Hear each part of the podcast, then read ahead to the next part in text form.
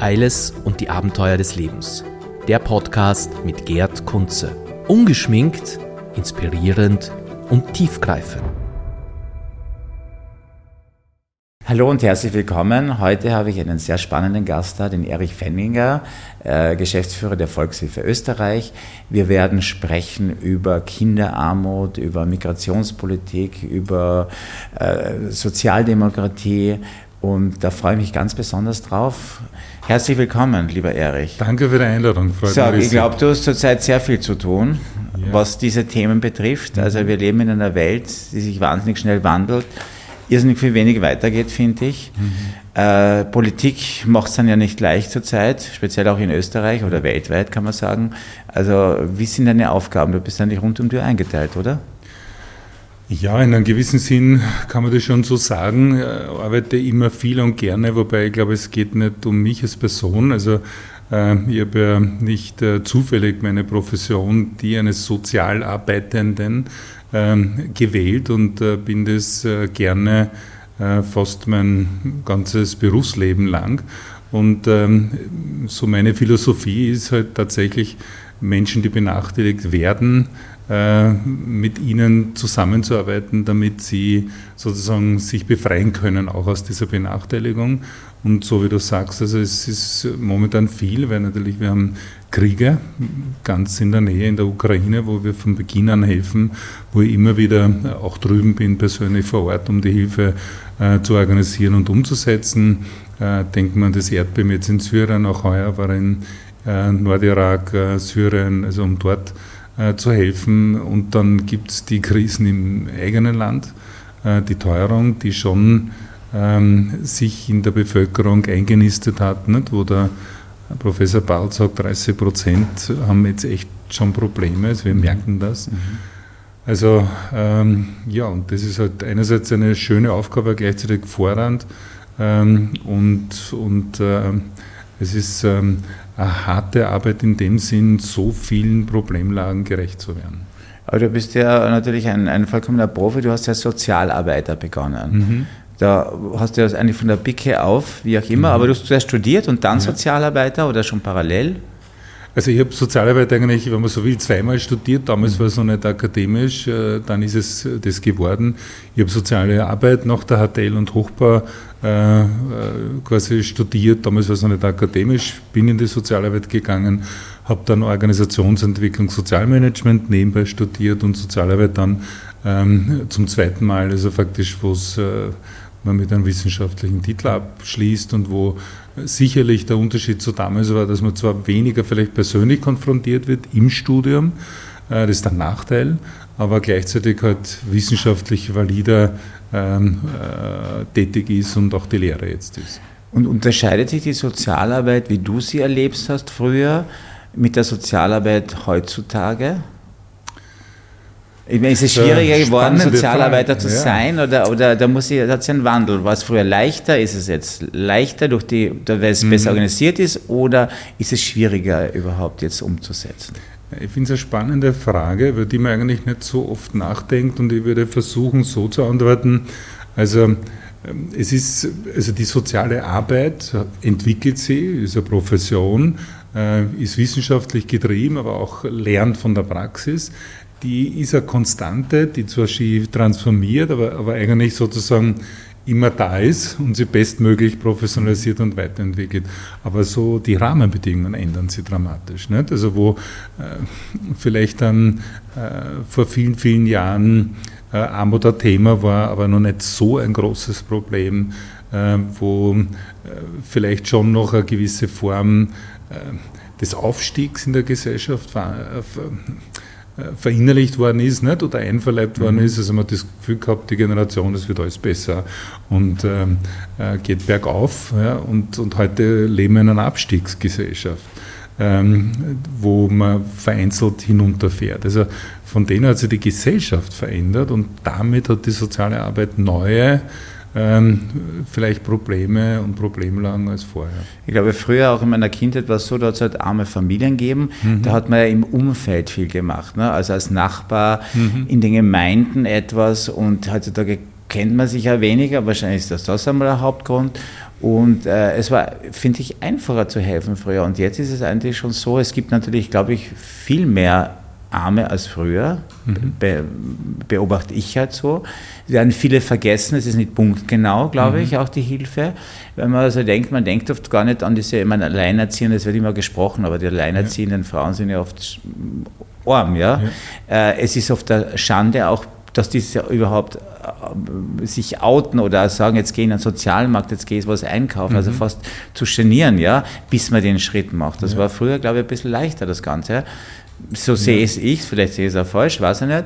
Äh, und, und äh, leicht ist es nicht geworden. Aber es sind die Rahmenbedingungen, äh, sollten ja eigentlich viel besser sein. Das Ganze, die Politik sollte eigentlich viel mehr dafür tun. Ist, ist, hast du den Eindruck, geschieht was oder ist es, ist es so schwierig?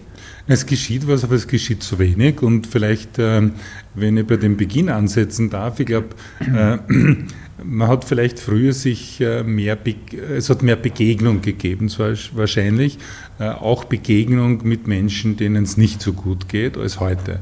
Äh, das ähm, ist deshalb auch so, weil die Gesellschaft damals durchlässiger war zu einem gewissen Grad.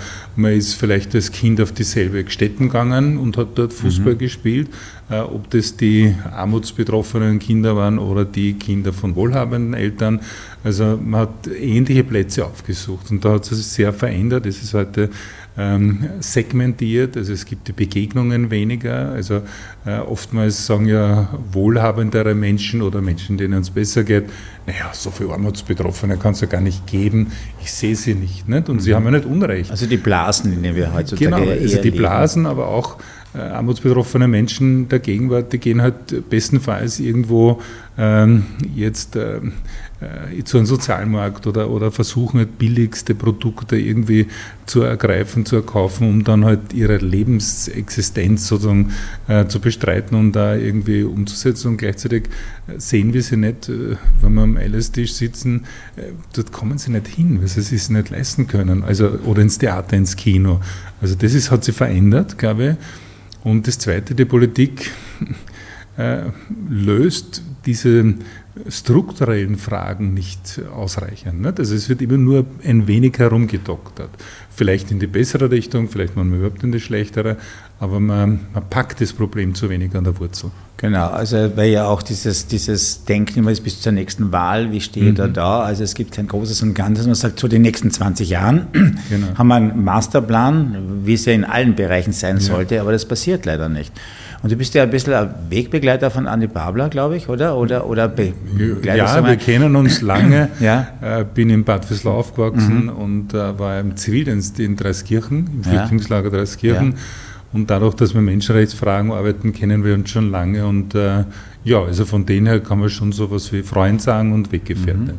Und glaubst du, ähm, jetzt mit seiner Wahl, sein mhm. Antreten jetzt, dass er es backen könnte oder, oder äh, also nicht, dass er, dass er Erster wird, das möchte man jetzt gar nicht. Aber so, wenn, wenn, setz mal den Fall, der Andi Babler ist Bundeskanzler, dass die mhm. Sache dann besser wird?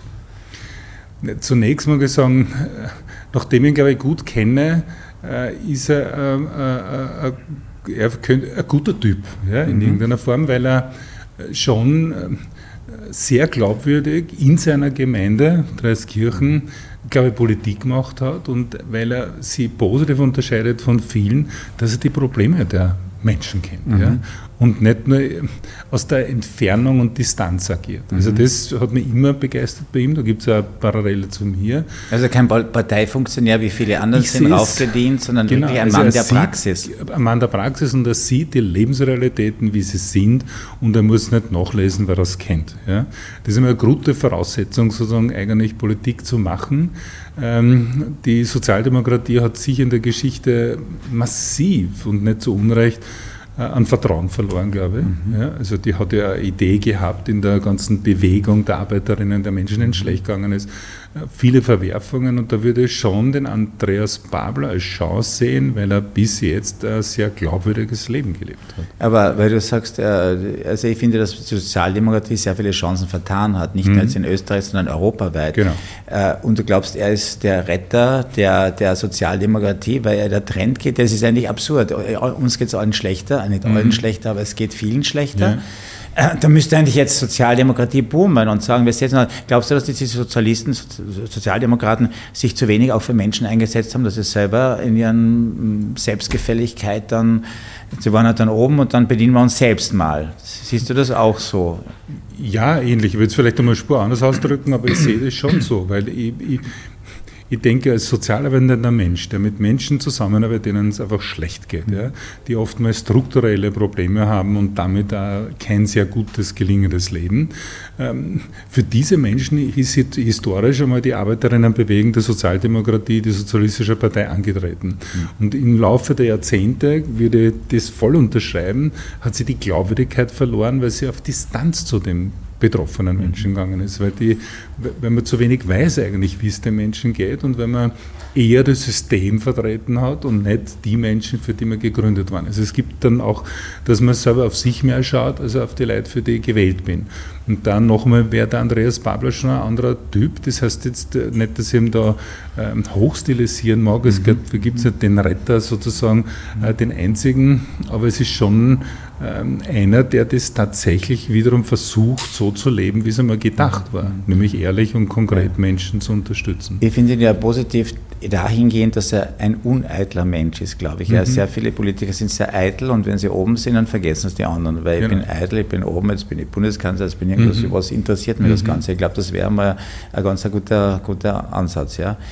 Ähm, sagt Kinderarmut in Österreich, ja. ist die massiv gestiegen oder, oder was ist überhaupt Kinderarbeit mit dem Begriff Kinderarmut? Das heißt, Kinderarbeit ist deshalb da, weil es den Eltern nicht so gut geht. Genau.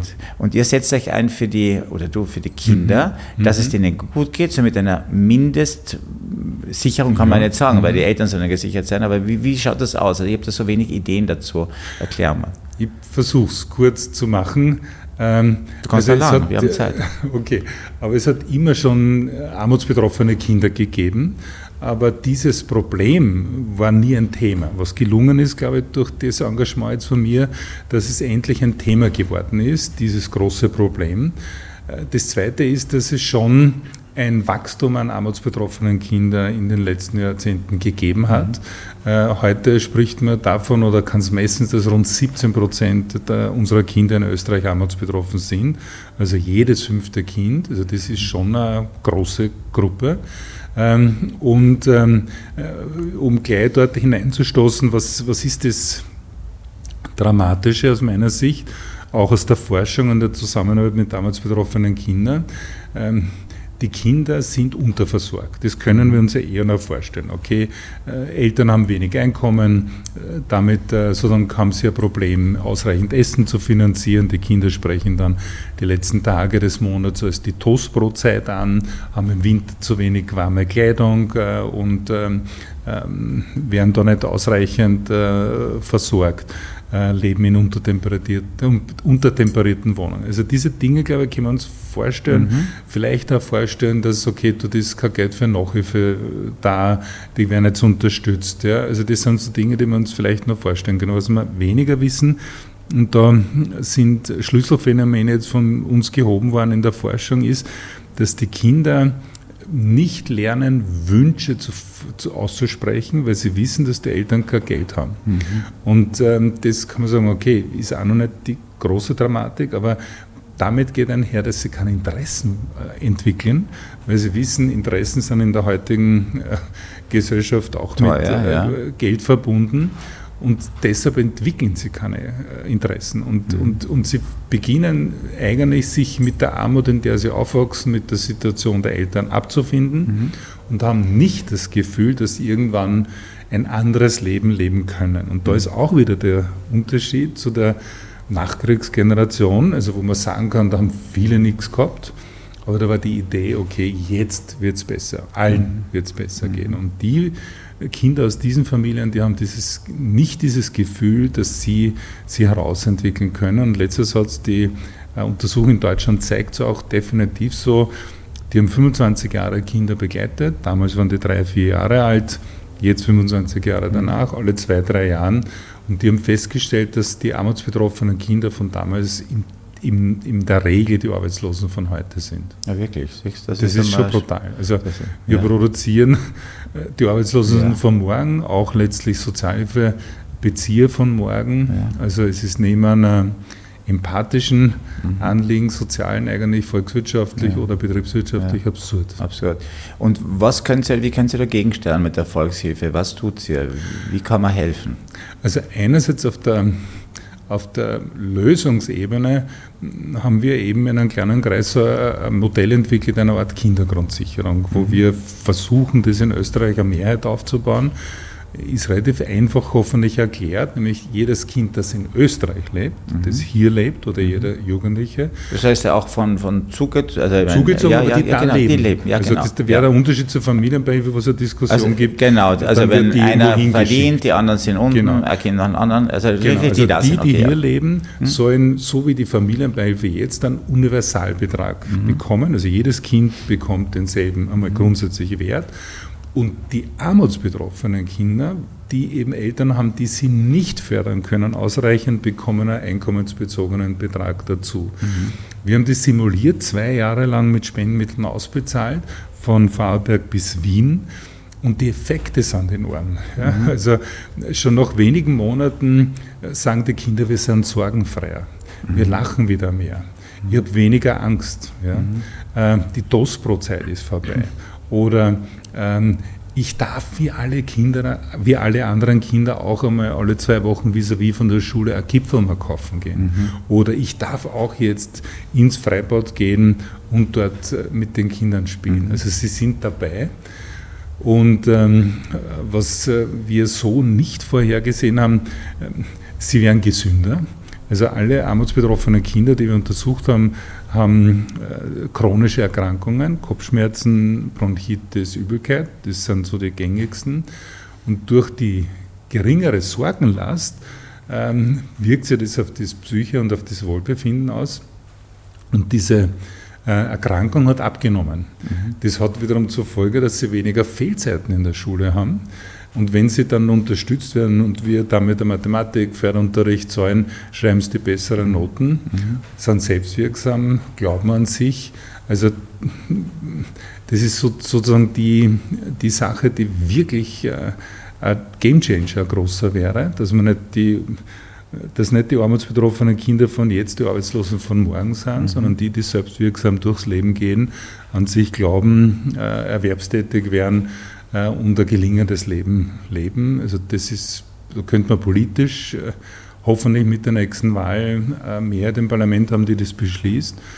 Und mithelfen kann man natürlich, weil wir versuchen, auch den Spenderinnen gegenüber zu sagen, heißt, es gibt viele Organisationen, wir versuchen mit deiner Spende Kinder konkret zu, also die kriegen das Geld, mhm. erster Punkt. Und das heißt, die Eltern bekommen das Geld, die Eltern, aber wir schauen drauf, dafür, genau, ja, genau. drauf. Und, und da versuchen wir es oftmals längerfristig zu machen, dass wirklich eine substanzielle Veränderung ist. Also, also nicht diese Einmalzahlungen, wie sie genau, jetzt brauchen, ist, du kriegst den genau. Zuschuss, den Zuschuss, was ja eigentlich für die Fische ist, genau. sondern wirklich genau. konsequent sondern wir bleiben da dran und versuchen mit monatlichen Unterstützungen das Kind mhm. wirklich herauszuentwickeln aus dieser Situation. Zu begleiten. Gibt es da in den Bundesländern eigene Abteilungen, die das begleiten? Also wirklich, genau, wir äh, haben Sozialarbeiterinnen mhm. in ganz Österreich, in den Bundesländern jetzt ähm, angestellt, mhm. die äh, die Kinder begleiten und sie dabei unterstützen. Mhm.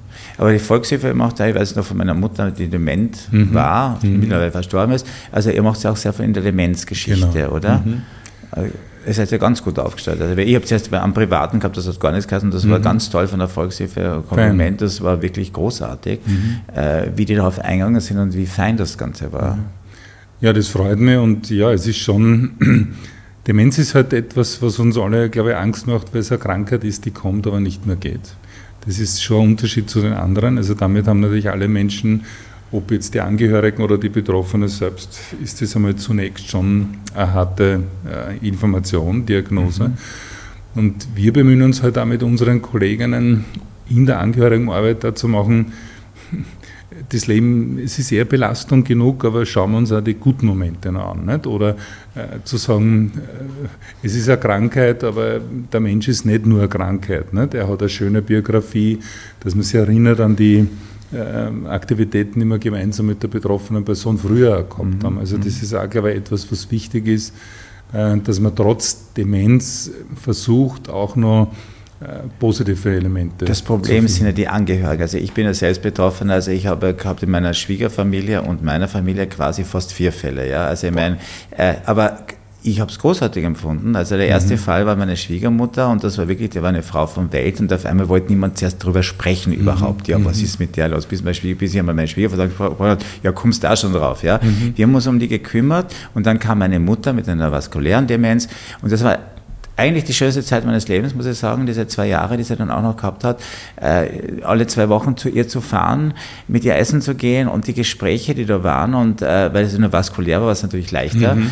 Äh, das hat mir so wahnsinnig viel gegeben, ihr auch und das war so ein schöner Tod und das würde jeden raten zu machen, sich zu beschäftigen und diese mhm. Eitelkeit wegnehmen die ja viele haben. Zeit hat jeder und ich bin wirklich schwer mhm. engagiert gewesen. Ja. Und ich würde es jedem raten, äh, sich damit auseinanderzusetzen, weil es einen selber auch weiterhilft. Ja? Mhm. mhm. Weil den Demenzkranken, der findet, das ist irgendwann mal kommt ja der Punkt, da kriegt er es nicht mehr mit. Aber für sich selbst ist das eine wunderschöne Zeit und ich möchte nicht missen und das hat mich in meinem Leben wahnsinnig weitergebracht.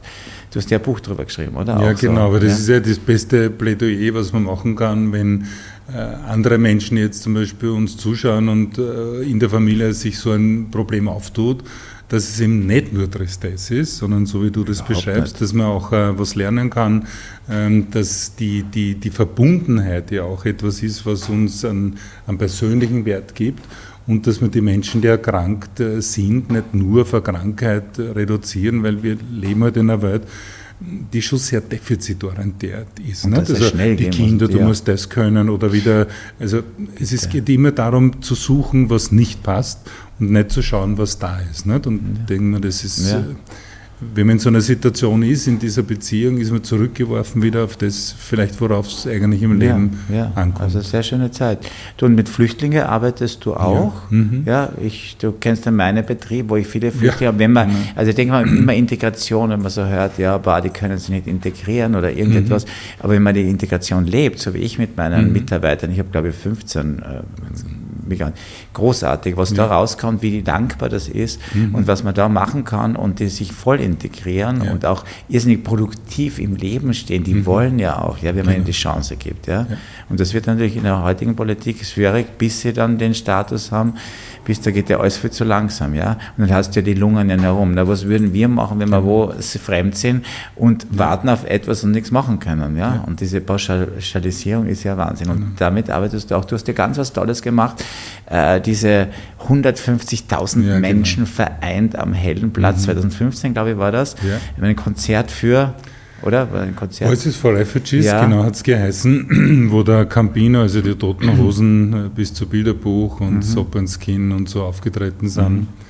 Ja, es war schon so dieses Jahr, was ja manche äh, so gerne als negatives Jahr titulieren. Da sind so viele Leute gekommen. Also, und ich finde aber im Gegenteil, es war schon ein, ein unglaublich beeindruckendes Jahr, weil so viele Leute in Österreich plötzlich mit dem Thema so konfrontiert waren. Mhm. Und, und ähm, es war wie, wie eine ehrenamtliche, friedliche ähm, der Zivilgesellschaft. Man ist nicht nach der Arbeit nach Hause gefahren, sondern schnell äh, zu einem Lebensmittelhändler, hat äh, Wasser einkauft und äh, Obst und ist zum Bahnhof gefahren. Also ja. es hat ja viele Elemente gegeben und und ich glaube, das, was du sagst, das, was so gerne versucht wird äh, zu verleugnen, ist, dass normalerweise Menschen nicht freiwillig und ähm, ihr Land verlassen. Also mhm. man ist dort verwurzelt, man hat Familie, also diesen, diesen, diesen diesen Akt sozusagen da wegzugehen, also da ist schon bei den Menschen, ja. die flüchten müssen, brutal viel ja. Angst, äh, Verfolgung etc. gegeben. Traumata, Traumata habe ich auch mit meinen genau. gehabt. Ja. Es ist ja nämlich so ungerecht, wenn man denkt, in unserer Nachkriegszeit sind sie ja alle, oder die Chance nach Kanada zu gehen, nach Amerika, das war, genau. da war man ja eigentlich ein Wirtschaftsflüchtling in dem genau. Sinn. Und heutzutage darf sich niemand mehr verändern, das wird auch pauschalisiert, ja, der kommt nur wegen Arbeiten. Ja, Gott sei Dank, weil wir hätten ja niemanden. Also wenn ich das nicht gehabt ja. hätte, meine, meine genau. Migranten, ich hätte zusperren müssen, wie ja. viele andere auch. Und das ist die Wertschätzung, die dann kommt. Und die mhm. nehmen das natürlich zurück. Und das ist halt da so schlimm, dass die österreichische Gesetzgebung nach wie vor ähm, Leute, die zu uns kommen, eigentlich verbietet, erwerbstätig zu werden. Ja? Mhm. Also das ist ja absurd. Und dann spricht man diejenigen, die dann eben nicht erwerbstätig sind, schuldig, dass sie faul werden. Ja. Anstatt dass man das öffnet, ihnen den Arbeitsmarktzugang erleichtert mhm. und gleichzeitig natürlich auch sagt, also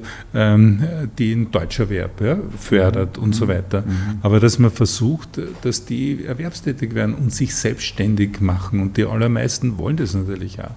Weil ich glaube, kaum, kaum einer kommt in ein anderes Land und sagt, so, jetzt sind super, Österreich zahlt eh, ich genau, hole mir jetzt aus. Also ich habe kaum einer. Aber natürlich, wenn du mit dem Radl drinnen bist, dann was wirst du genau. machen? Ja, außer warten. Und das wird halt genau. langweilig. Und da soll man Chance. Und du glaubst, mhm. dass das noch immer nicht richtig passt oder hat sich da was gebessert in der Flüchtlingspolitik?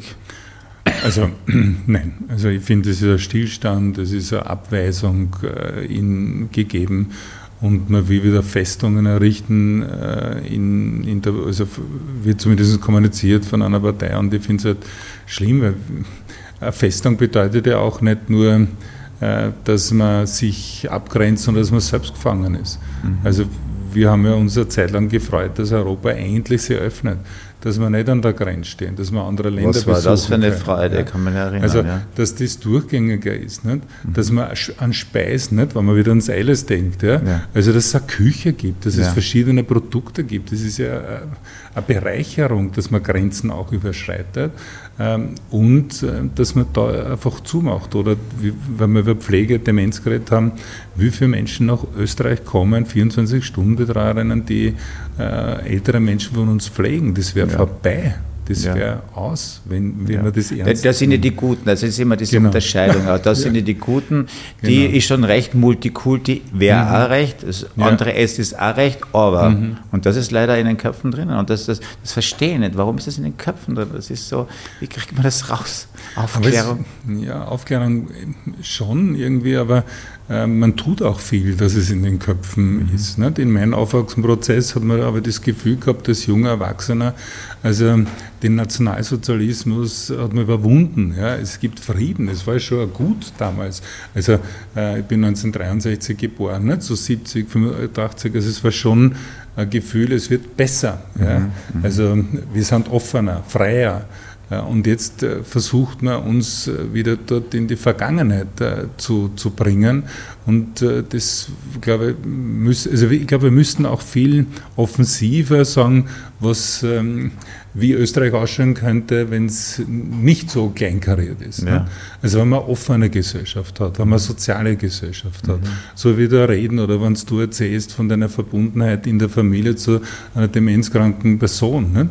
Das ist doch ein schönes Leben, oder? Ja. Das ist ja Orientierung und nicht nur mieselsüchtig, kleinkariert äh, gegen die anderen zu sein. Ja. Nicht? Dann sagen sie, Geiz ist geil, geil nicht? oder ich zuerst. Also das die sind die Sprüche. Ja. Ja. Äh, nicht Amerika first, Austria first und den ganzen Wahnsinn. Mit denen wäre man nicht glücklich. Und äh, vielleicht, wenn ich sagen darf, wo liegt unser Glück? Nicht? Wir suchen ja gerne Beziehungen, so wie wir uns austauschen, man sucht Freundschaften, man sucht Paarbeziehungen, wie immer. Aber die sucht man, weil man das Gefühl hat und auch irgendwie weiß, dass man in, in der Beziehung eigentlich ein gelingenderes Leben führt. Und wenn man nur sich abkoppelt im Vakuum leben, wäre meine Bedürfnisse nicht befriedigen. Also wir befriedigen es eigentlich in einer Wechselseitigkeit. Mhm. Und, mhm. und ich glaube, wir müssten das wieder voranstellen, dass das Lebensglück ist mhm. und nicht die Abgrenzung, mhm. der, der Neid, ja, der Geiz, äh, das Negative nur im anderen zu mhm. sehen. Ist ja ein cooleres äh, Leben. Ja, das Leben ist ja cool. Man kann's, wir können es so schön haben, um Gottes Willen, wir können es so schön haben. Ja? Mhm. Also da trägst du natürlich einen großen mhm. Beitrag dazu, dass viele Dinge besser werden. Ich sage, wie kann man euch unterstützen mit Spenden? Gibt es da Spendenkonten, die man mhm. veröffentlichen könnten? Ja? Ja, es wäre toll. Ja. Es ist ja Vorweihnachtszeit, also man kann uns unterstützen, also indem man auf die Volkshilfe-Homepage mhm. zum Beispiel mhm. gehen unterstützt. Also wir machen internationale Projekte, aber äh, insbesondere, wenn wir gesprochen haben über Kinderarmut, mhm. das ist jetzt ein ganz wichtiges ja. Thema. Viele Eltern leiden total darunter, mhm. dass den Kindern kein Geschenk machen mhm. können. Also wenn man uns unterstützen will, wäre das toll. Ja. Und es geht eben nicht um uns, sondern wir geben das weiter und unterstützen konkret also die betroffenen okay. Menschen. Okay. Erich, wir könnten stundenlang weiterreden, aber wir können das im alles weitermachen, genau, weil es gibt Heimat. so viele also in der Heimat, sehr bei dem immer so schön, dass du da warst. Das mhm. war wirklich Das sind jetzt Gespräche, die machen mir Spaß. Das ist einfach wunderschön. So eine Fein. Gespräche. Super. Danke. Gut. Und das nächste Mal begrüßen wir den Mr. Austria, Alexander Höfler, ganz ein anderes Thema, äh, der aber auch viel zu sagen hat. Danke fürs Zuschauen. Eiles und die Abenteuer des Lebens. Der Podcast mit Gerd Kunze. Ungeschminkt, inspirierend und tiefgreifend.